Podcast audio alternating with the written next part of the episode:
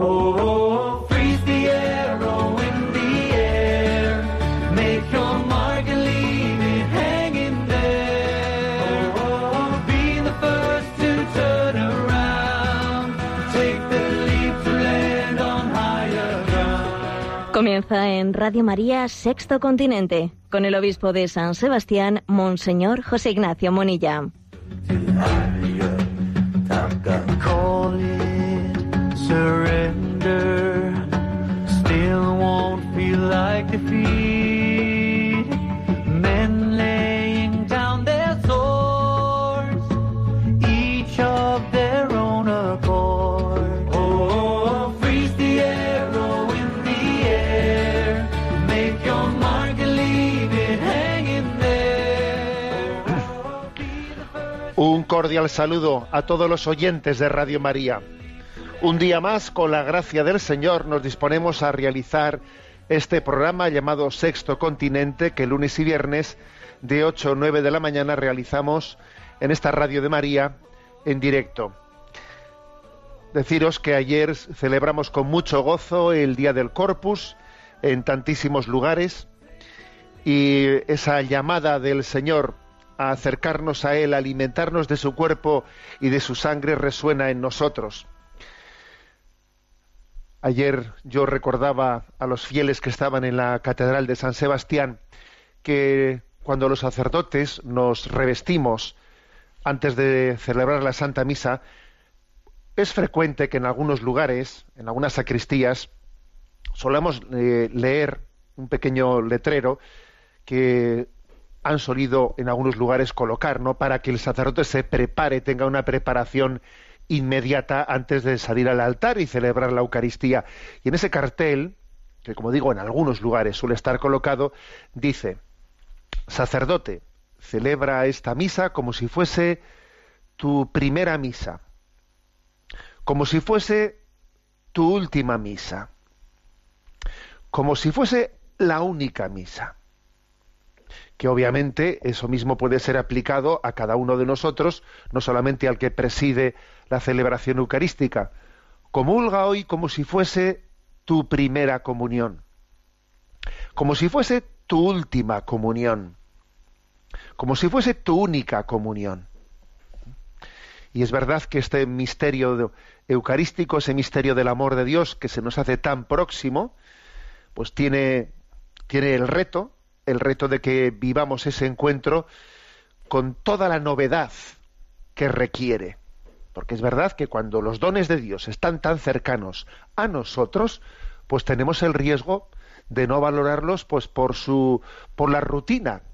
¿eh? Porque cuando algo es rutinario, parece que tenemos la tentación de decir, bueno, pues si algo es rutinario, si está tan cerca de mí, pues no será algo tan extraordinario, ¿no?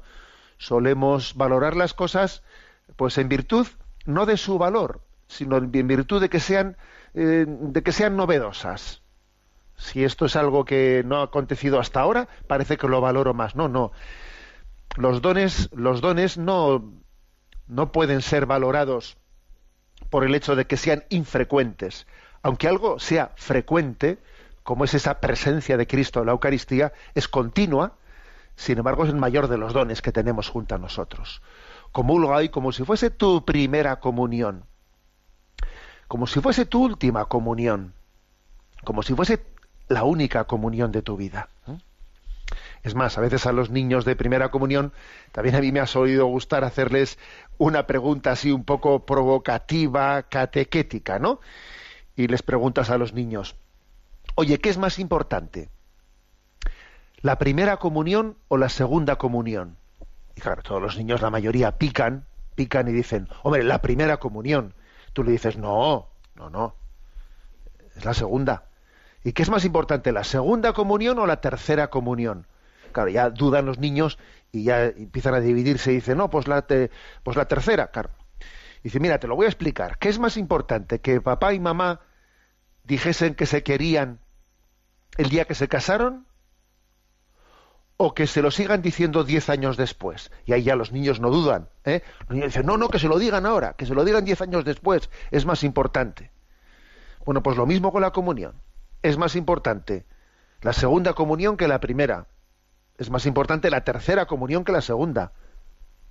Por la misma razón de que es más importante que papá y mamá se sigan diciendo que se quieren ahora que el año pasado, ¿sabes? Y hoy aquí también con, también con respecto a la Eucaristía se puede aplicar aquel famoso refrán hoy te quiero más que ayer pero menos que mañana. Este es nuestro este es nuestro deseo, ¿no? Cuando ayer celebramos el día del Corpus, el deseo de mantener de mantener encendida esa, ese amor eucarístico, sabiendo que es pues que es el, el don que nos permite nuestro paso nuestro paso por el desierto, por el desierto de la vida, convirtiéndolo en un vergel, porque la presencia de Cristo hace que el desierto se convierta en vergel. Bueno, pues esto continente es un programa que tiene también la característica de hacerse presente, ¿no? Pues eh, a través de la, eh, con vosotros, a través de las de las cuentas en Twitter y en Instagram arroba obispo Munilla, a través de la, de la cuenta o del muro de Facebook que lleva mi nombre personal de José Ignacio Munilla, y tiene también la característica de tener una eh, bueno pues una, una, interacción con vosotros con vuestras preguntas y propuestas que llegan al correo electrónico sextocontinente arroba radiomaria.es bueno qué tema principal he elegido para, para este día. Bueno, pues es el día siguiente del Corpus y me ha parecido pues adecuado, importante, bueno, pues, apropiado, digamos, hablar de los llamados milagros eucarísticos, que es algo, bueno, pues que existe, que es una, una realidad de la vida de la Iglesia, de la que no hablamos mucho. La Iglesia es prudente en estos temas de, los milagros, pero el hecho de que sea prudente no quiere decir que nos, que nos avergoncemos de ello, todo lo contrario, es un don de Dios, ¿no? Pues para también fortalecer eh, nuestra fe, nuestra fe débil, debilitada. Bueno, decir una cosa, que curiosamente eh, la, la, fiesta, la fiesta del Corpus Christi, tiene en sus inicios pues un milagro eucarístico como una parte importante que fue un detonante. No vamos a decir que fuese la causa, ¿eh? pero sí por lo menos un, detonante importante a la hora de poner, de poner en marcha también la fiesta del Corpus Christi. ¿eh? Entonces voy a hablaré también qué milagro eucarístico fue ese que hizo que la que el, que el Papa recibiese también ¿no? como una, una especie de motivación añadida a la decisión de poner en marcha eh, de poner, de promulgar la fiesta del Corpus Christi para toda la cristiandad. ¿eh? Bueno, pues eso, eso aconteció en el siglo XIII. ¿eh? Y ahora me dispongo a contarlo. Obviamente, a lo largo del paso de los, de los, de los siglos, la Iglesia, desde el siglo I, en el que recibió de, de Jesús esa, esa encomienda de haced esto en memoria mía, comenzó a celebrar la Eucaristía, pero en los primeros siglos, en el primer siglo no existía el sagrario, no existía la reserva eucarística. ¿eh? La comunión eh, era consumida al terminar la, celebración eucarística y no se reservaba la Eucaristía como hoy la reservamos pues en el sagrario. Pasaron los siglos y al, poco tiempo ya se comenzó a llevar la Eucaristía a los enfermos. ¿eh? Eso fue desde los primeros momentos, prácticamente, ¿no? Llevar la Eucaristía a los enfermos que no habían podido asistir a la Eucaristía. Bueno, pues eh, no siempre eso era posible hacerlo inmediatamente al concluir, y a veces había que hacerlo pues horas más tarde o al día siguiente. Ya comenzó a reservarse la Eucaristía, la comunión en algún sitio hasta poder llevarla a casa, y se buscaba un lugar pues especialmente digno, ¿no? Para dejarla allí eh, reservada hasta poder llevarla. Y así comienzan los primeros tabernáculos una vez que Jesús ya está entre nosotros, ya vamos cayendo más en cuenta, oye, que está aquí, le vamos cuidando. Y ya comienza el tabernáculo, comienza el sagrario y comienzan los gestos, los signos de, de, devoción y de adoración a la presencia de Cristo en la Eucaristía. Y esa conciencia de que Jesús permanece más allá, ¿no? De que, de que ha terminado la misa y, se ha dicho, podéis ir en paz. Sí, pero allí, allí permanece Jesús. En la Eucaristía la Iglesia va sacando de ello las consecuencias, ¿no? eh, pues de qué manera lo reservamos, de qué manera le adoramos, de qué manera y así poco a poco pues va cayendo en cuenta de, de, esa presencia y, y, fue pues allá por el siglo XII en, en los actuales Países Bajos, ¿no? pues se desarrolló también un, culto eucarístico que es lo que nosotros llamamos pues exposición del Santísimo Sacramento ¿eh?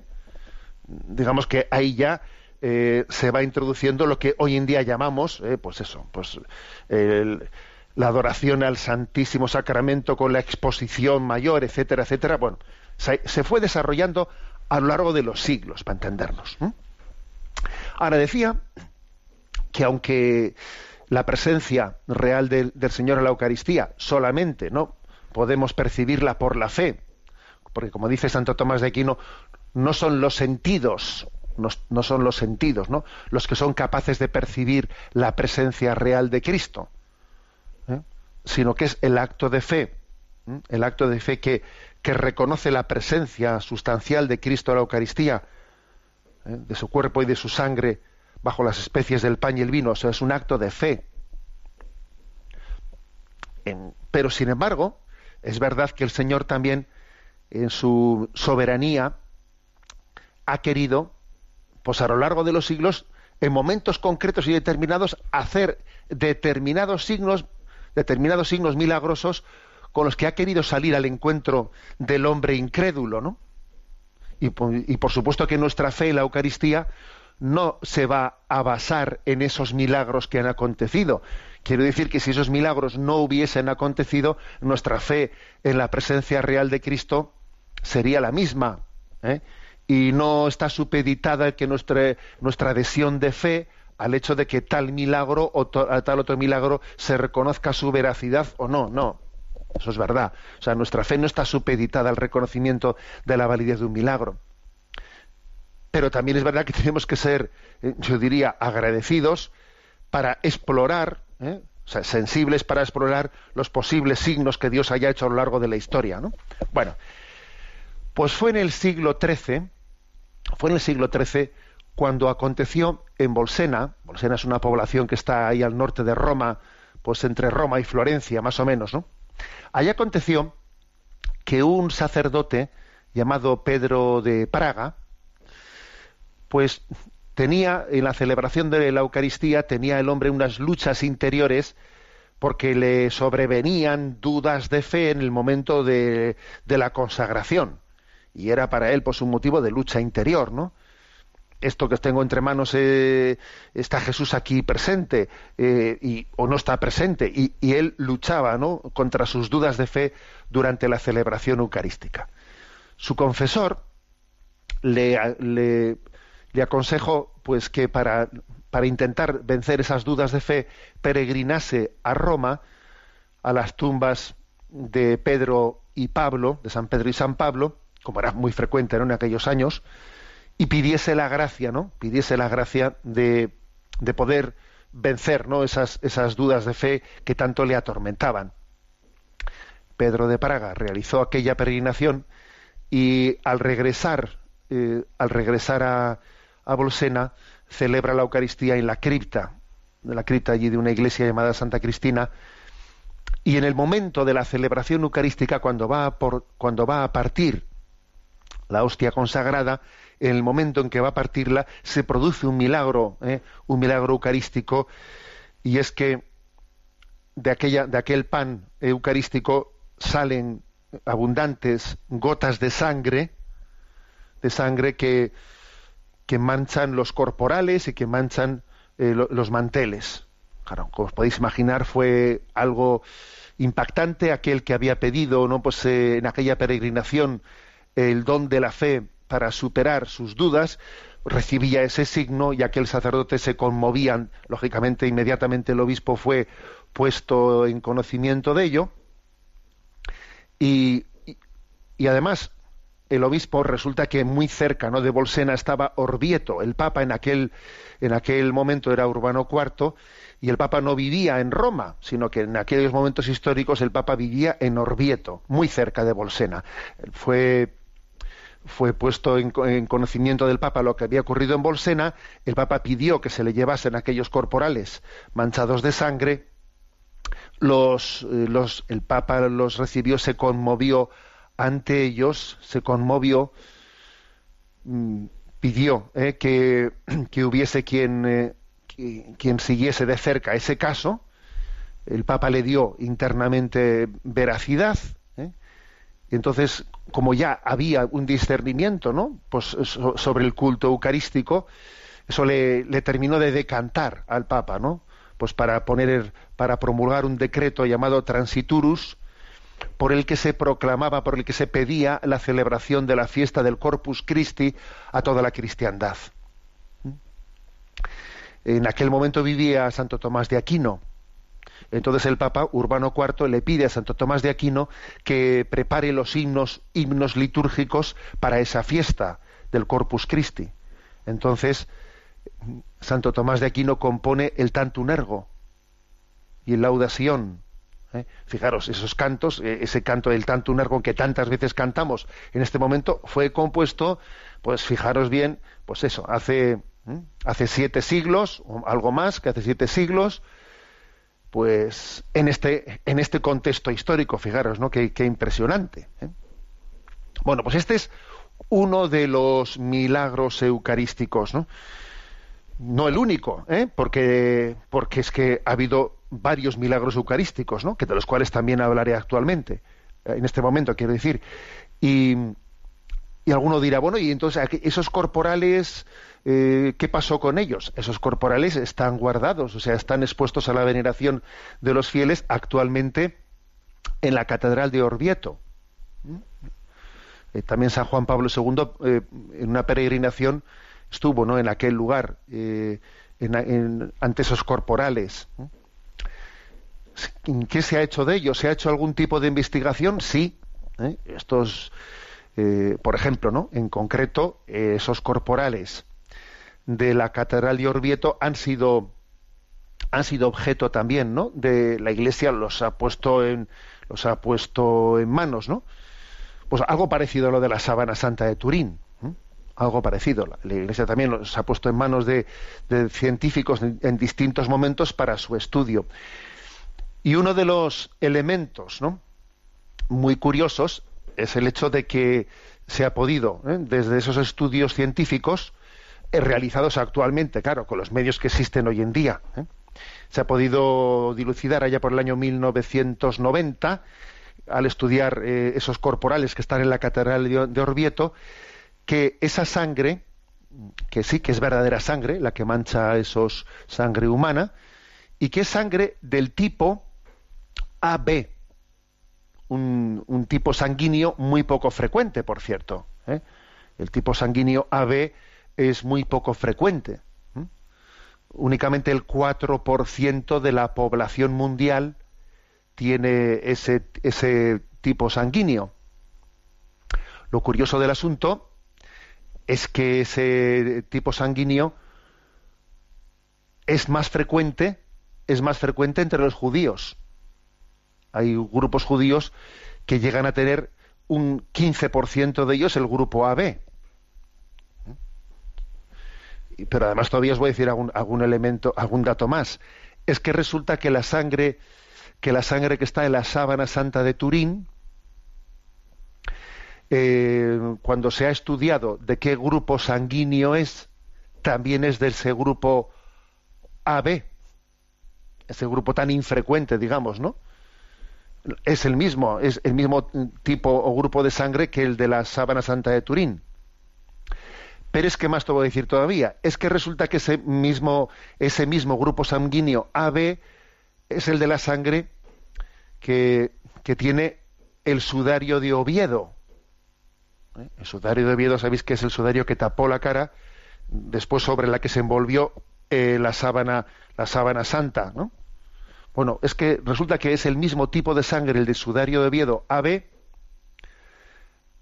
siendo tan infrecuente, ¿no? En, entre, digamos, entre todos los grupos sanguíneos, el de la sábana santa de Turín y el de estos corporales de, de Orvieto.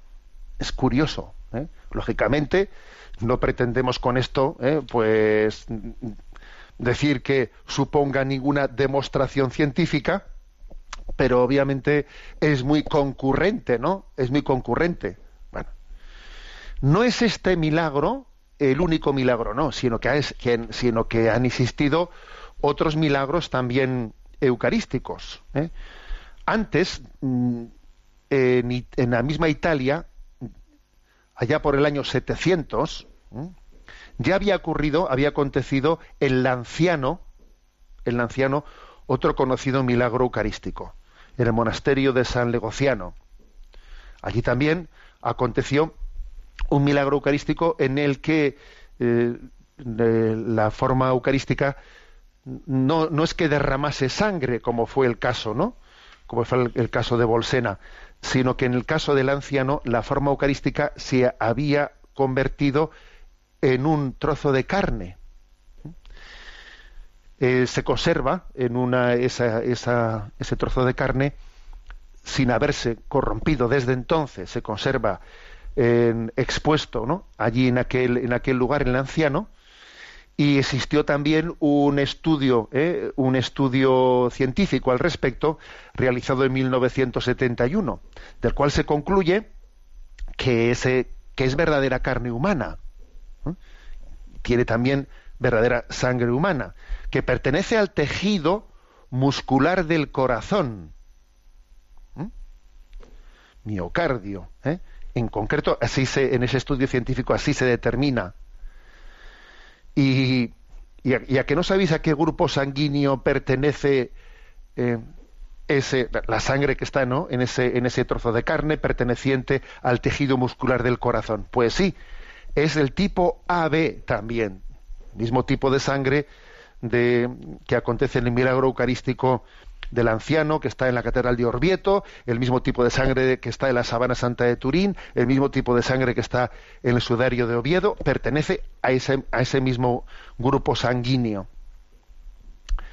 Bueno, ¿ha habido más milagros eucarísticos? Sí, ha habido mucho. Lo que ocurre es que es, eh, ha habido bastantes. Lo que ocurre es que es difícil el poder hacer un discernimiento de, pues, pues de cuáles milagros eucarísticos pues pueden, eh, pueden haber tenido un grado de estudio eh, de seriedad en su estudio, supervisión científica, etcétera. Pues mm, no es tan fácil realizar. Ha habido, sí, toda una serie de milagros eucarísticos que, desde luego es, hermoso el poder el poderlos mm, estudiar. ¿eh? Por ejemplo, también después de este del anciano y Orvieto, también en Ferrara, también en Siena, en Turín, bien, también eh, en el siglo en el siglo XX, XXI, ya en el comienzo del XXI, en la India, y voy a referir uno que, que al que no sea conocedor de ello le va a sorprender. Eh, que además está muy ligado a nuestro, a nuestro Papa actual. Sí, también en Buenos Aires, hace 26 años, cuando nuestro Papa actual era entonces obispo, ¿eh? obispo auxiliar de, de, Buenos Aires, aconteció también allí un milagro eucarístico en el año 1992. Por aquel momento, eh, Jorge Mario Bergoglio era elegido obispo auxiliar de Buenos Aires. Y en la parroquia de Santa María de, en Almagro, Buenos Aires, pues, un sacerdote, eh, tras la misa de ese 1 de mayo de 1992, encontró dos pedazos de hostia sobre el corporal del sagrario, un poco rotos con aspecto de haber sido maltratados, pues quizás aquello pintaba pintaba como que allí había podido tener lugar algún intento de profanación. ¿eh? Aquel sacerdote eh, toma esos restos de, eh, pues de, la hostia santa y como es preceptivo ¿no? Pues en la iglesia así se nos pide que hagamos, lo, cuando existen ese tipo de situaciones o profanaciones o cuando alguna forma pues ha sido igual por ejemplo pues expulsada o, vomitada por alguien etcétera lo que se hace en esos casos es introducirla en un vaso de agua en un recipiente de agua y esperar a que se descomponga ese pan eucarístico Así se hizo y sin embargo ocurrió que según pasaban, ¿no? según iban pasando los días, desde ese 1 de mayo, eh, pues se fue viendo que en vez, en vez de que el pan pues se fuese descomponiendo en el agua, pues pasados, pasadas unas semanas se empezó a ver que empezaba a coger un color rojizo, como si fuese sangre, ¿eh? como si fuese sangre. Y, después fue tomando otra forma y con el paso del tiempo fue, fue tomando aspecto de, de, carne, de carne humana. En ese momento, eh, Jorge Mario Bergoglio, ya, obispo ya de, de, de Buenos Aires, toma, eh, toma la decisión de, de, que haya alguien, eh, algún científico, que, que, estudie, que el caso. Él había mandado desde el primer momento que se fotografiase, etcétera, que estudiase el caso. ¿eh? Conectó él pues, con, un, con un doctor, Ricardo Castañón Gómez, que ya en 1999 mm, hace ya unas conclusiones de la investigación científica, ¿no? diciendo que sí, que era verdadera carne de, del ventrículo izquierdo del músculo de un corazón, fijaros bien, ¿eh? este después posteriormente se envía ¿no? a, otro laboratorio de, de Nueva York para que, para que sin, sin decirles de dónde provenía, ¿eh? sin haberles dicho de dónde provenía esa carne que se les entregaba para su ese pequeño trocito de carne que obviamente no se les entregaba entero sino un pequeñito cacho una pues para que hiciesen no mm, la investigación científica y llegan también a esa misma conclusión de que se trata de una carne humana del ventrículo izquierdo del ventrículo del músculo del corazón humano. A que no sabéis de qué grupo sanguíneo era en efecto era del grupo sanguíneo AB bueno este milagro eucarístico de Buenos Aires tiene también digamos la pues hombre, pues la, eh, una fuerza especial por el hecho de que nuestro Papa actual, entonces no obispo auxiliar y luego arzobispo de Buenos Aires, siguiese o conociese tan de cerca y fuese él el que el que encomendase la investigación de aquel caso concreto. Bueno, esto es, esta es una pequeña presentación de lo que son los milagros eucarísticos. Reitero que nuestra fe no se fundamenta en la veracidad de estos milagros eucarísticos. No. Nuestra fe no se, no se, el mismo Santo Tomás de Aquino, al que el Papa le encomienda que, componga los himnos eucarísticos, dice en esos himnos eucarísticos que nuestros sentidos no son capaces de percibir, que nuestro entendimiento por sí mismo entra en montones de dudas y que es el don de la fe el que nos permite, ¿no? El que nos permite pues confesar la presencia de Cristo en la Eucaristía. Pero será también, será que el Señor viene en socorro de, de, cada uno de nosotros para sacudir nuestra incredulidad y también Él con su libertad, con esa libertad misericordiosa, diría yo, con esa libertad misericordiosa, pues de vez en cuando puede realizar signos de este estilo que que nos vayan acompañando a que este hombre incrédulo Tomás, porque has visto, has creído. Dichosos los que crean sin haber visto. Parece que esas palabras de Jesús a Tomás siguen resonando también hoy entre nosotros. Bueno, pues escuchamos este, este canto eucarístico Verbum Panis.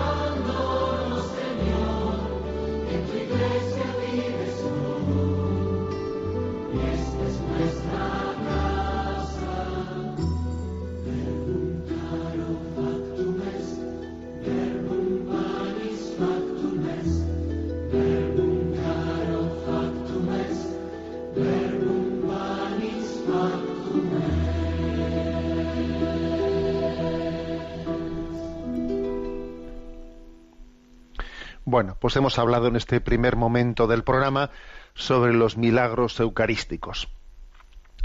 Y por cierto, en la Catedral de Toledo, en estos momentos, hay una exposición sobre los milagros eucarísticos. ¿eh? Lo digo para quienes puedan también pues acercarse a ello. Aunque también, sin duda, por las redes sociales, por, las, por a través de internet, pues podéis, eh, podéis también acercaros a ello. Hay un joven italiano que está en proceso de beatificación, que murió hace unos 15 años, que se llama Carlo Acutis, que él pues en, en internet un montaje para bueno pues para hacer para expandir la, la, noticia en todo el mundo de los milagros eucarísticos no y este joven en proceso de beatificación Carlos Acutis ha sido pues un apóstol ¿eh? de los milagros eucarísticos bueno, cambiando de tema, quiero referirme a, un, pues, a, una, a una de, esas, de esas grandes batallas que tenemos, que es la batalla de la vida, la batalla del respeto de la vida de, de los débiles, la batalla del respeto de la, de la patria potestad de los padres, en el discernimiento también ¿eh? sobre los cuidados paliativos de sus hijos. Sí, me quiero referir a una, ¿eh? pues a un eco, a un eco que llega a nosotros tras, ¿os acordáis? Hace poco más de un mes moría, hay que decir algo más que moría, ¿no? Eh, aquel niño Alfie Evans a quien se le negaban se le negaba pues determinados cuidados en un hospital de, de, Inglaterra y se le prohibía a sus padres el trasladar el niño a otro hospital, se le quitaba al niño pues la eh, pues la, la, hidratación, la asistencia a la alimentación, etcétera, fue un gran drama, un gran drama que visualizó muchos problemas, que visualizó que, ojo, que la eutanasia también puede ser impuesta contra la libertad, contra la libertad de quien se presenta la, teóricamente, ¿no? La eutanasia ante la opinión pública se está presentando como un derecho a que uno elija, y luego vemos en, en los de facto, vemos cómo termina imponiéndose, incluso, incluso, no ya contra la propia voluntad, sino incluso contra la, contra la patria potestad de los padres sobre, sobre, sobre su propio hijo, ¿no? Bueno, pues ese caso, desde luego, abrió los, los, los ojos ¿no? a una parte importante de la, de la opinión pública europea. Además, no era, no era el primer caso, porque también había habido, antes que Alfie Evans, otro bebé británico, Charlie Gard, que pues que hace un año aproximadamente también tuvo las mismas circunstancias y murió de la misma manera. Bueno, pues eh, el Papa, el Papa Francisco, llevó adelante una gran batalla porque pidió a los responsables del hospital Bambino Jesús, conocido popularmente como Hospital del Papa, pidió que intercediesen, pidió que se pusiesen en contacto con los responsables del hospital en el que estaba Alfie Evans en Inglaterra, eh, intentando ayudar ¿no? a, esos padres. La verdad es que la intercesión fue, fue frustrada, incluso hay que decir que hubo faltas de delicadeza, como no querer recibir, ¿eh? Por parte de ese hospital británico, no querer recibir a los responsables del, del, hospital Bambino Jesús, etcétera. Bueno, ha pasado un mes y en el hospital Bambino Jesús de Roma, eh, en el contexto de unas jornadas, etcétera, se ha publicado un decálogo, un decálogo de Carta de Derechos del Niño Incurable. Ha sido publicado por el Hospital Bambino Jesús. Es un gran servicio ¿eh? el que este hospital hace eh, partiendo de esa experiencia tan cruel acontecida con este niño. Lo hacen desde la premisa de que incurable no equivale a incuidable. Será incurable, quizás, pero no solo dice que sea incuidable, habrá que cuidarlo, ¿no? El seminario, el seminario que se ha desarrollado ¿no? en este hospital, que ha concluido con la publicación de este decálogo, tenía como título ¿Hay niños incurables? Bueno, pues es muy interesante. Voy a leer, ¿eh? voy a leer este, este decálogo. Pues uno de los derechos más claves que en él se reconoce es el, es el derecho a la movilidad sanitaria transfronteriza, que es precisamente lo que se le negó, porque además, si, recordáis, el gobierno de Italia le dio la nacionalidad italiana al niño y envió un hospital, perdón, envió un avión medicalizado para poder trasladar al niño. Y se le negó tal derecho, ¿no? Y además lo, lo, gordo es que no solamente fueron los, eh, los tribunales británicos los que respaldaron, ¿no? Esa negativa contra la voluntad de los padres, sino que encima la, justicia europea de Estrasburgo apoyó, refrendó ¿eh? esa negativa frente a los padres. Y ojo, bajo esa, esa jurisdicción estamos todos los europeos. ¿eh? Bueno, pues mm, digamos que, por lo tanto, es muy es interesante el que después de aquel gran, ¿eh? de, de, aquella escenificación de lo que es el quitarnos la libertad en nombre de la libertad, porque es así, aquí en nombre de la libertad te quitan la libertad. ¿eh? Fijaros, pues creo que es muy importante que un hospital católico como este haga este esfuerzo, ¿no? En el documento se abordan los cuidados paliativos, se establece el derecho a recibir un tratamiento adecuado para el dolor, tanto físico como mental. Y por supuesto, ¿eh? En absoluto se está promoviendo ningún tipo de, de ensañamiento terapéutico, ¿eh? sino que se habla que hay que evitar la obstinación terapéutica, ¿no? y consagrar el derecho del acompañamiento psicológico y espiritual. Entonces, es un gran servicio el que este hospital ha realizado. A ver, Carta de los Derechos del Niño Incurable. Tiene diez artículos que los voy a leer. Primero, el niño y su familia tienen derecho a la mejor relación con el médico y con el personal sanitario. Que obviamente, ¿eh? esto lo añado yo, obviamente la relación personal eh, y el trato personal es, clave. Artículo segundo. El niño y su familia tienen derecho a la educación sanitaria. ¿Eh? Comento yo pues que obviamente no vale únicamente decir es que usted no entiende. Pues claro que no entenderemos, como entiende un médico, pero tenemos derecho también a la educación sanitaria. Que nos expliquen las cosas.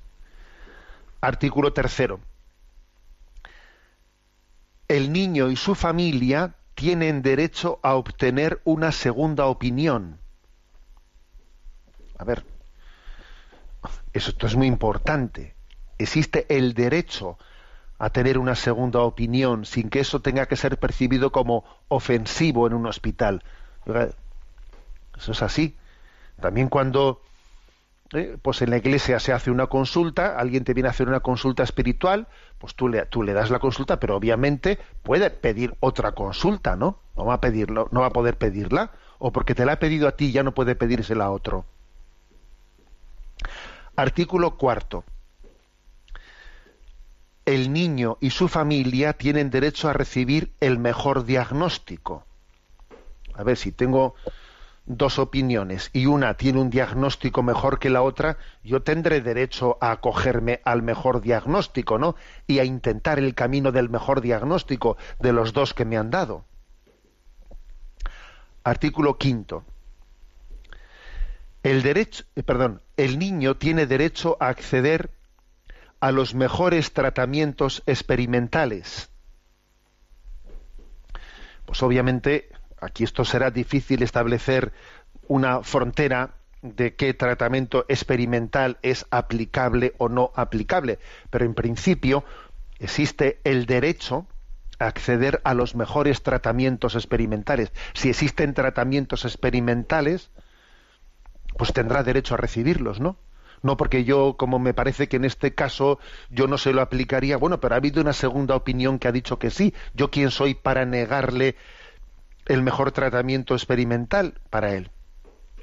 Artículo sexto. El niño tiene derecho a la movilidad sanitaria entre las fronteras. ¿Por qué? ¿Se va a impedir que alguien supere su, su frontera? ¿Por qué? En otros casos ya se permite, ¿no? Artículo séptimo. El niño tiene derecho a continuar con los tratamientos y a los tratamientos paliativos.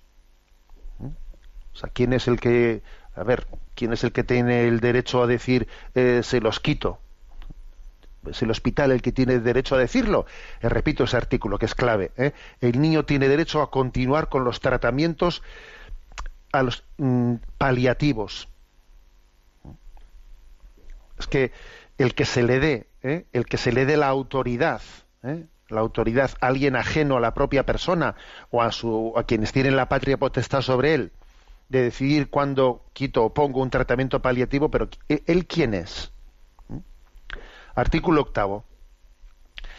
El niño tiene derecho de ser respetado, también en las fases finales de la vida, sin ningún tratamiento, sin ningún tratamiento agresivo. Eh, comento yo que obviamente la, nuestra sensibilidad está en contra de una obstinación, ¿eh? de una obstinación, de un, de un encarnizamiento terapéutico. Pues no, las cosas tienen que ser proporcionales, tienen que ser proporcionales y tampoco tan incorrecto, ¿no? Como lo que se ha hecho con Alfie Evans sería, pues, el estar, el que se le haya negado eh, pues un tratamiento alternativo, etcétera, tan, tan incorrecto como eso sería el que se insistiese desde un encarnizamiento terapéutico en prolongar un sufrimiento desproporcionadamente. ¿eh? Noveno. El niño y su familia tienen derecho al acompañamiento psicológico y espiritual. Tema clave, clave, porque el acompañamiento psicológico espiritual es un tema clave en estas cuestiones porque se, hace falta hace falta ayudar a las personas en la ante ante el drama humano y familiar ¿eh? que, supone ¿no? pues el, afrontar el tema de, la muerte y, y, por último artículo décimo el niño y su familia tienen derecho a la participación en el tratamiento, búsqueda y acogida. O sea, ellos tienen que estar, tienen que formar parte también de darles toda la información, y que ellos puedan participar también del discernimiento. Obviamente tendrá que ser a su nivel, a su nivel, pero tienen que estar participando activamente en ello. Bueno, un decálogo hecho tal como la conclusión de, un seminario sobre hay niños incurables en el que se dice, ojo, incurable no es lo mismo que incuidable. ¿eh? Un servicio, un gran servicio. Creo que el Papa puede sentirse orgulloso ¿no? de este hospital católico Bambino Jesús, que lleva el nombre del niño Jesús y que en este momento en Europa pueda estar dando esta, esta palabra. Bien, escuchamos el otro día, en el programa anterior, escuchamos el, el, el Panis Angelicus de Pavarotti, hoy lo escuchamos el de Andrea Bocelli.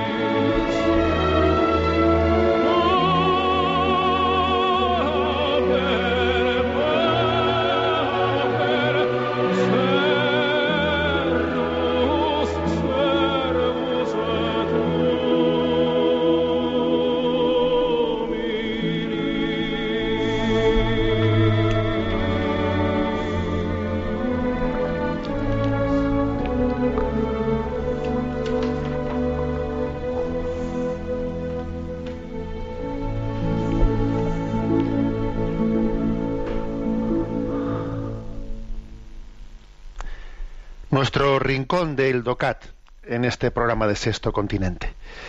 Nos toca el punto 56 del DOCAT que hace la siguiente pregunta. ¿Cuánta libertad necesita el hombre? Y responde, la libertad es un valor fundamental. Ser libre y actuar libremente es un derecho primario del hombre. Solo si decido libremente soy plenamente responsable de mis actos. Solo un hombre libre es capaz de dirigirse a Dios con amor y corresponderle. Solo libremente se puede crear una vida social y personal. Una y otra vez se ve coartada la libertad humana por condiciones de tipo político, social, económico, jurídico, incluso cultural. arrebatarle al hombre su libertad o, delimitársela sin causa es una gran injusticia, ya que cuando se hace se está vulnerando su dignidad e impidiendo el desarrollo de su persona. Bueno, como veis la pregunta era ¿cuánta libertad necesita el hombre? Y la respuesta podía ser, a ver, el hombre necesita toda, toda la libertad. Está llamado a ser plenamente libre.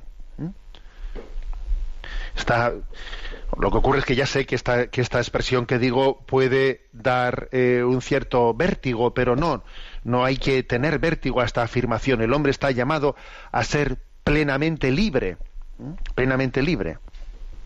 Sabemos que luego pues existen eh, determinadas deformaciones de esta afirmación. Sí, sí, pero eso son deformaciones. No tengamos miedo a decir estamos llamados a ser plenamente libres, entre otras cosas porque somos imagen y semejanza de aquel que dijo yo soy el que soy. Y, en esa afirmación de Yahvé, yo soy el que soy, se, en esa identidad libre de la cual somos imagen y semejanza, en, en ella se funda nuestra libertad. Es cierto que nuestra libertad eh, eh, es creatural, o sea, es una libertad donada. ¿Mm? Donada. Pero es una verdadera libertad. Y en la medida en que más y más nos acercamos a Dios, nuestra libertad es más, más plena. Eh, la, la ética cristiana, eh, pues eh, digamos, o la antropología cristiana es defensora de la libertad, entre otras cosas, porque nuestra relación con Dios tiene que ser la relación propia de los hijos, no de los siervos. A vosotros os llamo amigos, no os llamo siervos. O sea, nuestra obediencia tiene que ser una obediencia en- no, propia del siervo, que no tiene más remedio que obedecer. No, nosotros tenemos que obedecer libremente. O sea, tiene que ser una, una obediencia por amor. ¿eh? Por lo tanto, una obediencia en libertad. Si no existe libertad, no puede existir una obediencia en el amor. Y entonces, eso en, en el fondo no es obediencia, porque obediencia es cuando hay libertad. De lo contrario, es una relación, una relación que no es humana. Bueno, pues es una, un tipo de obediencia, entre comillas, que eso no es obediencia, pues que tiene el resto de la creación hacia Dios, pues que tienen los animales o que tienen, no. Nuestra obediencia tiene que ser la de un corazón que siendo libre le entrega a Dios, ¿no? O sea, la libertad es la base de la ética, es la base de la espiritualidad. Estamos llamados a hacer la voluntad de Dios. Claro, pero para que obedezcamos la voluntad de Dios, uno tiene que hacerlo siendo libre, si no, no está obedeciendo. Pues claro, solamente el que es libre puede obedecer la voluntad de Dios. Si no eres libre, ¿cómo vas a estar obedeciendo la voluntad de Dios? Pues entendamos, ¿no? O sea, no le tengamos miedo a la palabra a la palabra libertad. Lo que ocurre es que bueno, pues que todos somos conscientes de que a veces se ha convertido la libertad en una frívola licencia y eso es, otro tema. Eso es otro tema, ¿no? Eh, a veces hemos confundido la libertad con tomarse libertades y bueno, pues es otra cuestión, ¿no? La diferencia entre la libertad y las libertades es tan grande como entre Dios y los ídolos. Pero la libertad es algo sagrado, porque en el fondo ha nacido de nuestra, de nuestra, de nuestro ser imagen y semejanza del Dios que es, que es plenamente libre y a su imagen y semejanza, como digo, no es una libertad absoluta la nuestra, sino una libertad participada de la libertad de Dios, una libertad donada por Él, estamos llamados a vivirla, disfrutarla, realizarnos en ella y concluirla y fundirla en una plena obediencia, ¿no? En una plena obediencia a la voluntad de Dios. Bueno, y es verdad que en esta vida hay muchos condicionamientos. Hay muchos condicionamientos. Pues esos sociales, psicológicos, biológicos, aquí dice el DOCA, también incluso culturales, la propia cultura te, te, te puede limitar mucho ¿no? en, tu, en tu libertad. Bueno, pues estamos llamados a, a no estar determinado por todo eso. Esas cosas nos pueden condicionar, pero ojo, no nos deben determinar. No nos determinan. Luego, estamos llamados a pasar por este mundo sin perder la libertad en él y a tener una gran batalla para que no me quiten la libertad. ¿Mm? Y esta es una de las, ¿eh? esta es una- de las paradojas de, de este mundo que idolatriza la libertad ¿eh? y luego está lleno de esclavitudes por todos los lados, esclavitudes por todos los lados. Luego, menos idolatrizar la libertad, más bien reconocerla como recibida, ¿no? Por participación de, de Dios y, al- y, sin embargo, en, vez de idolatrizarla, lo que hay que hacer es luchar por ella, porque, porque curiosamente en este, este mundo fácilmente nos, nos, la, nos la roba, enarbola la, la bandera de la libertad y luego parece que se queda únicamente con el palo de la bandera de la libertad. Se queda con el palo de la bandera y con el palo te arrea quitándote la libertad, ¿no? Es una gran batalla, una gran batalla interior, ¿no? Porque la libertad necesita ser liberada. Sí, ser liberada. Y Cristo es su libertador. Para ser libres nos liberó Jesucristo. ¿eh? Es la, la gran batalla. Bueno, tenemos el tiempo cumplido. La bendición de Dios Todopoderoso, Padre, Hijo y Espíritu Santo, descienda sobre vosotros. Alabado sea Jesucristo. Oh, freeze the arrow in the air. Make your mark and leave it hanging there. Oh, be Han escuchado en Radio María Sexto Continente, un programa dirigido por el obispo de San Sebastián, Monseñor José Ignacio Monilla.